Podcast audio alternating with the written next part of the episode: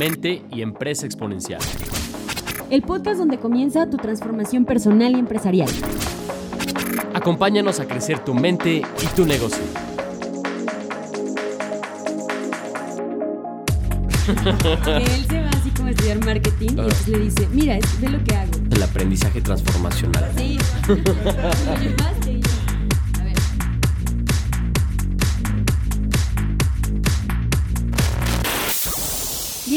Bienvenidos a Capital Emprendedor. Mi nombre es Laura Cortés.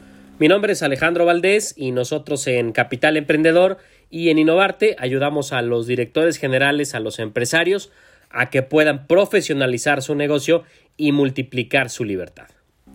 Y cada episodio de Capital Emprendedor busca agregarte muchísimo valor. Hoy tenemos una sorpresa para ti, pues tenemos un formato especial en donde eh, te queremos presentar a nuestro invitado y quien nos va a estar hablando de un tema muy, muy interesante. ¿Les revelamos quién, Ale? Sí, desde luego, es, es un pilar de nuestra comunidad, un gran, un gran amigo, una gran persona, un empresario que admiramos muchísimo.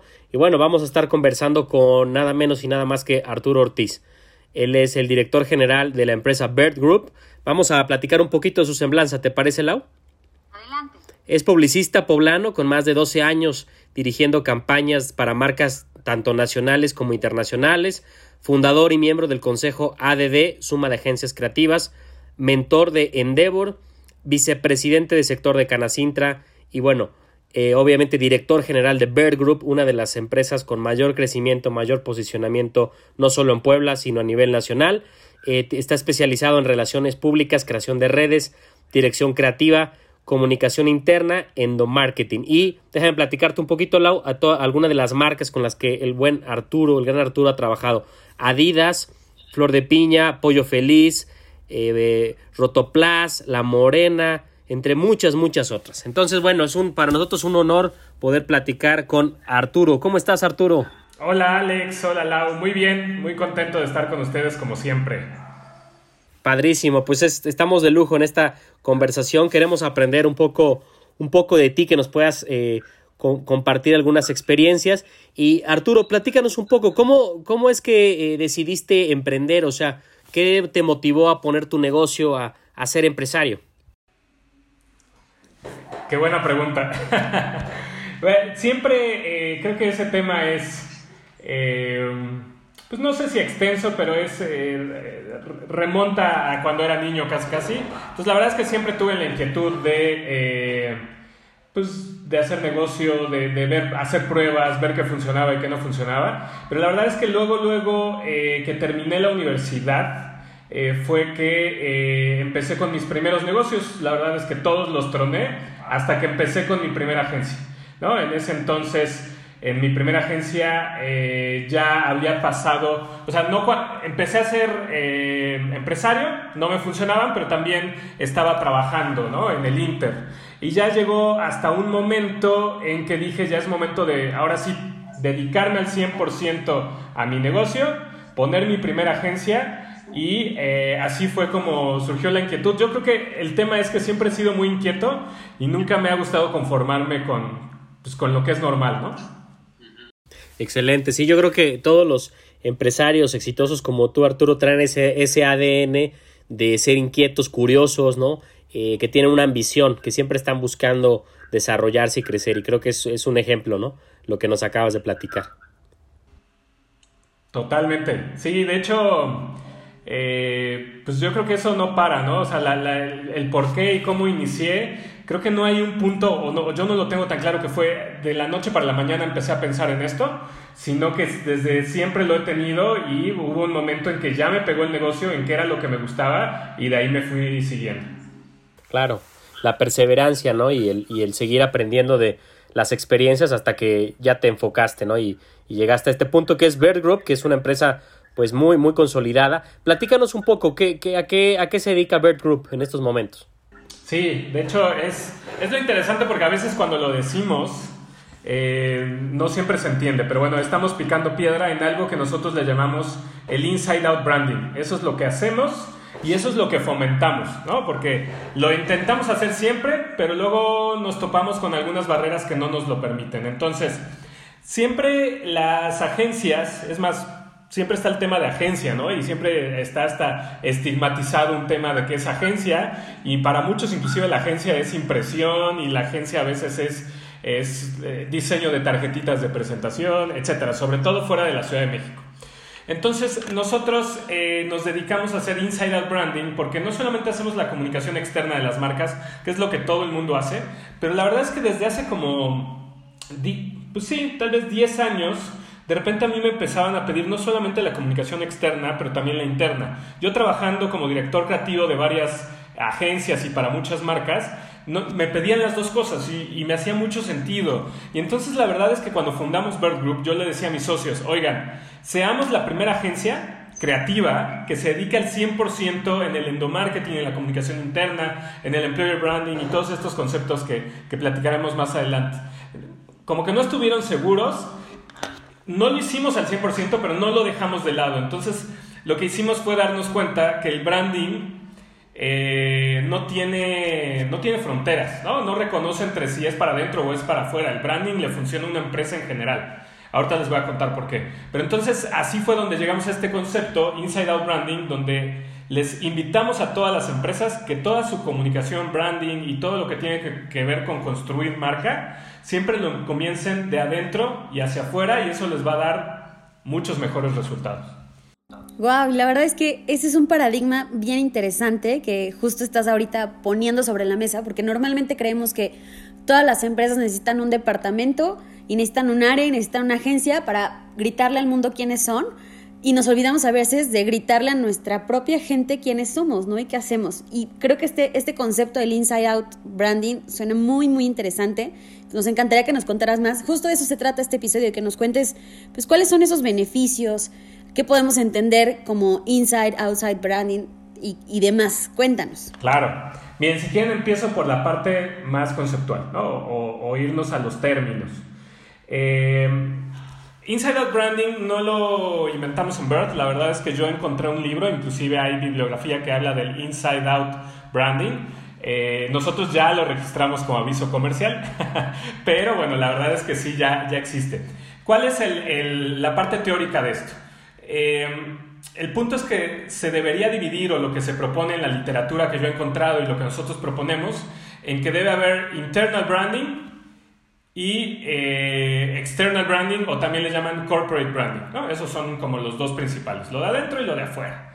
Pero también eh, nos hemos topado que a veces lo dividen como internal, employer y corporate. Entonces, hay una parte donde eh, en el inside out branding está el employer branding, que es también todo un tema para discutir porque el employer branding te mete muchos términos, eh, sí de marca, pero también de recursos humanos, de comunicación interna, de clima laboral, este, desarrollo organizacional, cultura, etcétera, etcétera. Entonces, lo interesante de estos es que lo que se plantea es que en las empresas voy a decir siempre, pero la verdad es que en México hay muchas empresas que todavía la comunicación interna, el endomarketing no lo manejan, ¿no? O medio lo manejan, o lo manejan cuando se puede, cuando se acuerdan. Pero en empresas o países más desarrollados, pues tenían la parte internal branding y el external branding o el, corporate branding dominados, ¿no?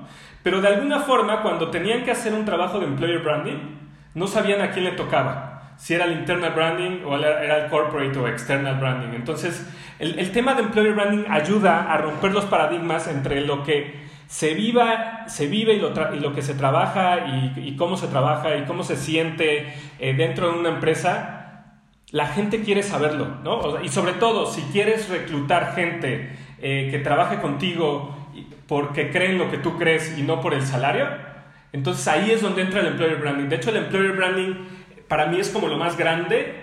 De ahí viene el employee branding, porque employer habla un poquito más como marca empleadora, ¿no? O sea, te voy a contratar y es un poco para afuera. Pero si hablamos de hacia adentro es el employee branding, o sea, es el, el branding hacia el colaborador y es hacia adentro. Yo lo, que, yo lo que veo es que el Inside Out Branding lo que propone es que no, ya ni te pongas a pensar qué es hacia adentro, qué es hacia afuera, porque ya no hay estas barreras. Las marcas que son más transparentes y al mismo tiempo y por, por, por lo mismo son de alguna forma más vulnerables, porque así como hacen cosas muy bien, de repente no las hacen tan bien, son las más humanas y es donde la gente quiere trabajar más y también donde la gente quiere invertir su dinero. Si voy a comprar entre, tal marca que me está dando lo mismo que la otra, pero ya veo que en esa marca tratan muy bien a sus empleados, tienen programas sociales, son great place to work, este, ya vi que los viernes juegan eso, entonces me encanta, es más, no solamente quiero comprar su producto, sino quiero trabajar con ellos cuando se pueda, ¿no? Entonces es romper los paradigmas de lo que sucede adentro se queda adentro y más bien ver a una empresa, un poquito como lo que decías tú, Lau, es que cómo le estatuamos el tema de la cultura y, es más, yo hablo, la cultura y el branding ya tienen que ir totalmente de la mano, ¿no? Tienen que ir eh, eh, junto con pegado porque no puedes tener a alguien que entre a tu organización que, que, ni siquiera tenga nada que ver con la cultura que tienes y, y la cultura debería ser nacer del branding o viceversa. Eh, hay, dos, hay dos corrientes que lo ven de diferentes formas, yo más bien los junto. Cultura, branding, pensémoslos igual y construyámoslos entre los que ya estamos y los que van entrando. Y si eres una nueva marca, hazlo desde el principio, es la mejor oportunidad. Padrísimo, me encantó, porque realmente lo que haces, Arturo, es, es integrar todo, ¿no? Y desde la base, que es eh, desde la propuesta, ¿no? De la empresa, el, el employer branding, eh, me, parece excelente. De hecho, Peter Drucker tiene una frase que, a mí me encanta, que es eh, la, cultura se come a la estrategia en el desayuno, ¿no? Si tienes una buena cultura, que es mucho lo que estás haciendo, es pues vas a asegurarte que tienes a las personas correctas y eso va a dar que tengas la estrategia correcta y entonces los resultados correctos, ¿no? Y nosotros tenemos algo, perdón que, que, que me siga, que le llamamos el The Big Brand Theory, ¿no? ¿A qué se refiere esto? que todo lo que haces hacia adentro, lo que haces hacia afuera debería funcionar muy bien hacia adentro para que salga naturalmente hacia afuera. ¿A qué voy? Usualmente la cultura es lo que se ve hacia adentro y el branding es lo que se ve hacia afuera, como si fueran dos polos este, contrarios pero tienen que trabajar de la mano, porque si tienes una buena cultura, de seguro el branding va a brillar desde adentro hacia afuera. O sea, la gente que trabaja contigo va a usar orgullosamente tu uniforme, va a hablar bien de la marca, va a compartir los posts, ¿no? O sea, va a generar el branding que tú esperas de ellos sin que los obligues. Porque no se trata de obligar, ¿no? Si, si obligas para que compartan, para que hablen bien de ti, no va a salir bien, ¿no? Este, la verdad es que no va a salir bien, entonces lo tienes que hacer auténticamente. Por otro lado, hay otro concepto muy importante. Está el que todos conocemos que es Customer Experience. Todos queremos que nuestros colaboradores le den una muy buena experiencia a nuestro, a nuestro cliente. ¿no? Y, no importa el giro en el que estés, todo lo buscamos. Pero no, puede, no puedes esperar que le den un muy buen trato si en el Customer Experience, si en el otro polo, en el Employer o el, el perdón, el Employee Experience, no se los das. Si no hay una experiencia, por ahí les llaman también el EVP, Employer Value Proposition, si no hay una claridad, si no hay una buena experiencia, si no lo vives antes de pedirlo, sucede exactamente lo mismo, no, no va a pasar, ¿no? Va a pasar, no, no se va a sentir, no va a ser auténtico. Y el último de nuestros... Eh, de esta parte que nosotros lo ponemos como en un núcleo, es la parte de la comunicación. Si no tienes una buena comunicación interna, no hay organización, no se ponen de acuerdo, de seguro la comunicación externa no va a salir bien o, va a tener muchas eh, mejoras. ¿A qué voy? Cuando les decía, y, creo que tal vez les ha pasado, de repente cuando hay temas de employer branding, eh, no hay quien se ponga de acuerdo a quién le toca. O de repente si hay una campaña que va a, a salir allá y va a ser la gran campaña de, pongámosle el nombre de la marca más importante que se les ocurra, primero debería salir hacia adentro. Es más, los colaboradores debieron haber participado para crear esa campaña idealmente, porque ellos tienen mucho más insights, tienen mucha carnita, tienen mucha información y si sienten que fueron parte de algo, todavía más se van a poner la camiseta, la van a sudar y van a ser los embajadores con dueñez de marca, que es parte de lo que buscamos. Entonces, si se comunica bien hacia adentro y hasta se les hace partícipes, lo que va a salir, lo que va a ver la luz va a tener mucho más fuerza porque todo va, a ser, todo va haciendo sentido, todo va siendo coherente. A grandes rasgos, ese es The Big Brand Theory. Wow, me, encanta sobre todo porque, o sea, ya lo has platicado y lo has, lo has desarrollado en muchísimos beneficios, ¿no? O sea, creo que uno te ayuda a ser una empresa íntegra, ¿no? Que realmente tienes esta coherencia.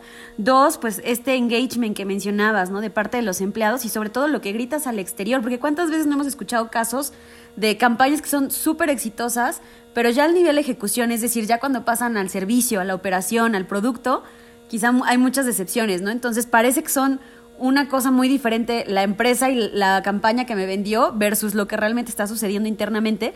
Cuando lo dices muy bien, debería de ser una sola área, ¿no? Debería de salir y emanar desde el interior la cultura, la gente, el equipo hacia el exterior. Y creo que eso me hace total sentido y es que lo que dices, Lau, perdón que interrumpa, es que las empresas siguen teniendo los mismos organigramas donde está comunicación externa o más bien viene de comercial, viene de marketing y dentro de marketing hay un departamento que se llama comms, hay otro que se llama trade, etcétera, ¿no? Y en la parte interna está recursos humanos, de recursos humanos viene comunicación interna o a veces viene de comunicación corporativa, lo hacen de diferentes formas. Pero las nuevas empresas, o más bien, las empresas que lo están haciendo bien más en Europa o en Estados Unidos, tienen un departamento de branding que, que se encarga, que permea hacia todos lados. Es, es, como un departamento de cultura y branding que ayuda a que este mindset, que ayuda a que este ADN, este mantra, estos, estas formas de vivirlo, realmente permeen y que no haya entre, ah, a mí no me toca la comunicación interna, ah, o, o, al revés, yo soy de comunicación interna, a mí no me toca la externa, sino los coordina y logra mejores resultados. Claro, que no estén totalmente divorciados, ¿no? Y que más bien sea una única línea estratégica de comunicación sin importar a quién va, ¿no? Que realmente haya, me encanta esto como esta integridad de, la marca. Oye, Arturo, ¿y qué consejo le darías a algún empresario que está creciendo su negocio, lo está profesionalizando? ¿Cuál sería alguna acción específica que podría tomar para poder aplicar algunas de estas ideas tan, tan buenas, tan enriquecedoras que nos compartiste del Inside Out Branding? Pues mira, creo que depende de, qué tan, o sea, si es una empresa completamente nueva, creo que tiene mucha más facilidad para hacerlo bien desde el principio. Si es alguien que ya tiene un camino recorrido, pues yo te recomiendo que hagas un diagnóstico, ¿no? Este, primero, eh, ten una visión tuya y ten una visión de un externo, ¿no? Porque no es lo mismo lo que tú piensas, ¿no?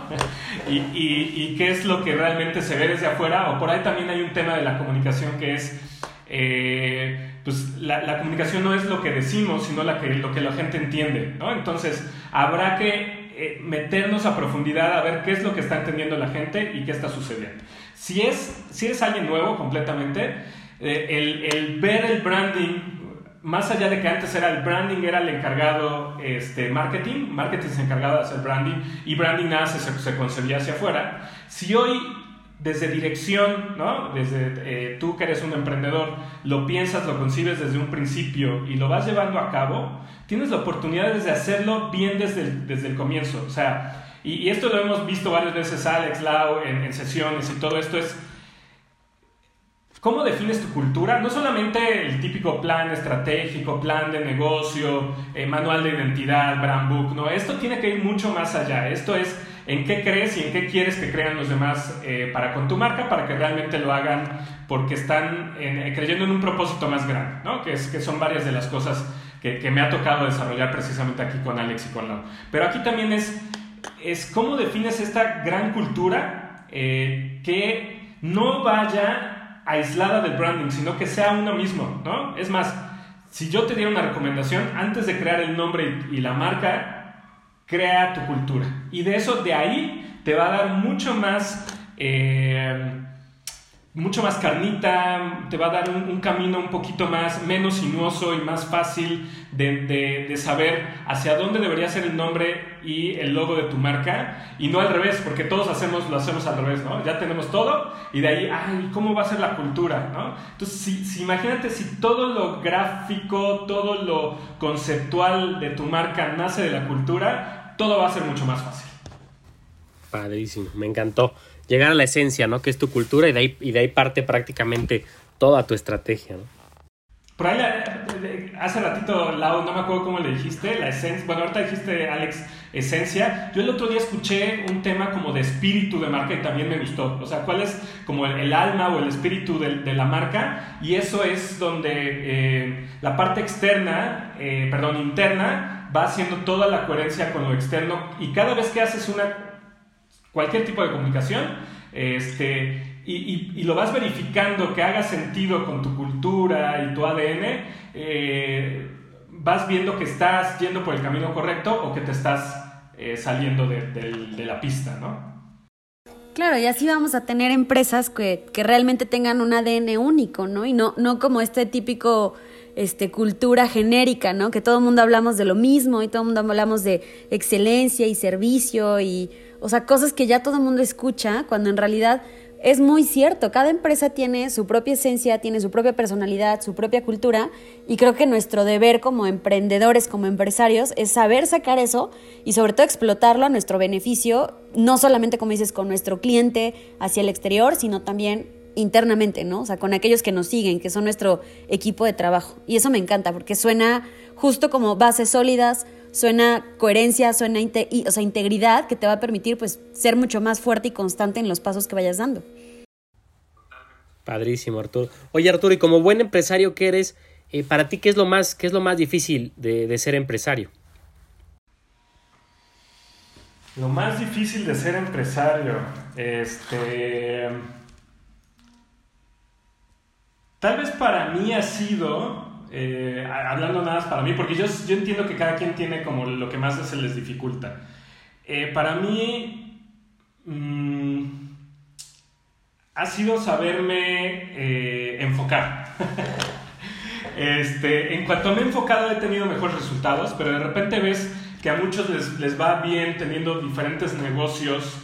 y, viendo qué tal les va con cada uno de ellos. Es como lanzar diferentes apuestas en, en el caliente ¿no? y ver cuál te puede ir mejor. Yo creo que el tema, y, lo entendí apenas el año pasado, más bien lo, lo, viví, lo entendí bien el año pasado, es, no está mal hacer eso, pero hasta que tengas súper bien definido uno de tus negocios, y no solamente que te esté yendo bien, porque te, que te esté yendo bien no, eh, no significa que las tienes, eh, bueno, y la pandemia nos lo enseñó, que tienes todo asegurado. Pero si te está yendo bien y no tienes las bases bien, de seguro algo va a suceder mal en el camino. Entonces, si te enfocas no solamente en un negocio, sino te enfocas también en lo que necesita tu negocio, ¿no? cómo están las bases. Y también el enfoque para mí es dejarte ayudar. O sea, el enfoque es tener otros enfoques, ¿no? No sé, creo que eso es lo que de repente no tenemos porque hay muchos amigos empresarios que, que no escuchan a los demás porque piensan que lo saben todo. Y creo que nadie lo sabe todo, eh, por más que investigues, por más que estés viendo tendencias, noticias, etcétera, nadie lo sabe todo. Entonces creo que enfocarte, ser humilde y dejarte ayudar, creo que pueden ser tres claves muy importantes para ser un mejor empresario y, y que a mí me ha, me ha costado, pero ya lo hago cada vez mejor. Me, encantó esto que dice Arturo, porque creo que el, gran eh, riesgo a veces del empresario, gente ambiciosa, ¿no? Con mucha curiosidad como tú, es como tú dices, abrirte a muchos negocios, ¿no? Y, el tema es que te fragmentas tu atención. Pero la clave, como tú dices, es aprender a enfocarte. El, enfoque precede al éxito, ¿no? Te enfocas, sientas las bases y entonces ahora sí puedes diversificarte, pero hasta que tengas bien sólido tu, tu negocio, ¿no? Y me, encantó este tema de la humildad. Yo creo que es la virtud más importante de cualquier persona que quiere crecer y aprender es tener la humildad de abrirse a escuchar a otros, ¿no? Y hablando del disfrute, ¿qué es lo que más disfrutas de ser empresario? Eh, pues creo que lo, más importante es tener como la independencia, ¿no? De tener eh, la noción de que tú puedes tomar tus propias decisiones, ¿no? De que tú puedes inventar, de que tú te puedes mover donde tú quieras y tú te puedes equivocar las veces que sean necesarias para ir mejorando. Entonces, creo que lo, más bonito de ser empresario es que puedes llegar hasta donde tú quieras. Te puedes quedar a la mitad porque ahí te sentiste cómodo y llegaste a una zona de confort y se vale. O puedes tener por siempre una mentalidad de XO, ¿no? que es eh, este crecimiento exponencial que tanto le hemos platicado también. Entonces creo que los límites te los pones tú y eh, los avances te los pones tú. O sea, creo que lo más bonito para mí ser empresario es que me deja... Eh, nunca dejo de imaginarme, nunca dejo de crecer y nunca dejo de prepararme porque ser empresario es lo más difícil que hay. Muchos dicen, no, es que estar en una empresa es muy difícil. Sí, sí, sí, sí, pero hasta que no ves el, los, digo, no solamente el, ir mejorando, el encontrar áreas de oportunidad, pero el pagar nómina, el el tener que, ver por ti, por tus socios, por, tu, por, las familias de, tus colaboradores. Este, creo que todo ese peso que a mí la verdad es que no me pesa, no es que, digo, tampoco he tenido una gran crisis como muchos amigos que ahorita en la pandemia le está tocando, pero creo que a mí de por sí no me pesan tanto las cosas, no me cuesta tomar eh, las decisiones, me gusta tomar decisiones, pero sobre todo me gusta tener un campo abierto para escribir eh, más y mejores cosas que vengan en camino. Y padrísimo, que es mucho el, ser libre, ¿no? Tener la libertad de tomar decisiones, de crecer hasta donde tú quieras y de llevar tu vida a donde tú quieras, pero esa libertad conlleva mucha responsabilidad, ¿no? Que esa es la, la vida del empresario, pues es tomar decisiones a veces difíciles, ¿no? Retos, afrontar retos, pues en verdad eh, que te confrontan, pero bueno, ese es, ese es el camino, ¿no? Que, que, hemos, que hemos elegido. Eh, y Arturo, eh, si pudieras llevarte una, una, a una isla desierta, algún libro, película o disco, ¿cuál te llevarías? Ok, ok, ok, ok, ok. Buena pregunta. Mira, eh, digo, van a decir que es repetitivo, pero el, el, el libro que apenas eh, me prestó Jorge, que se ganó con ustedes, que es... Eh, Holocracia. No, de hecho este es el que todavía estoy terminando, ¿no? Pero ¿cómo ganar amigos e influir sobre las personas? Creo que, y lo que más me gusta de ese libro, o sea, creo que lo leí varias veces porque no, no, no era fácil, inclusive además como buscar personajes históricos y ver temas, porque es un libro de 1938, si no mal recuerdo. Este, ahorita se me olvidó el autor, no sé si ustedes... Es de Carnegie, ¿no? Ajá, sí, Carnegie. Eh, creo que es, es un libro que, que, me gusta mucho y me lo podría llevar a una isla desierta porque hay tantas cosas que aprenderle de la vida común. O sea, no es... Este es muy bueno, pero, pero son conceptos nuevos.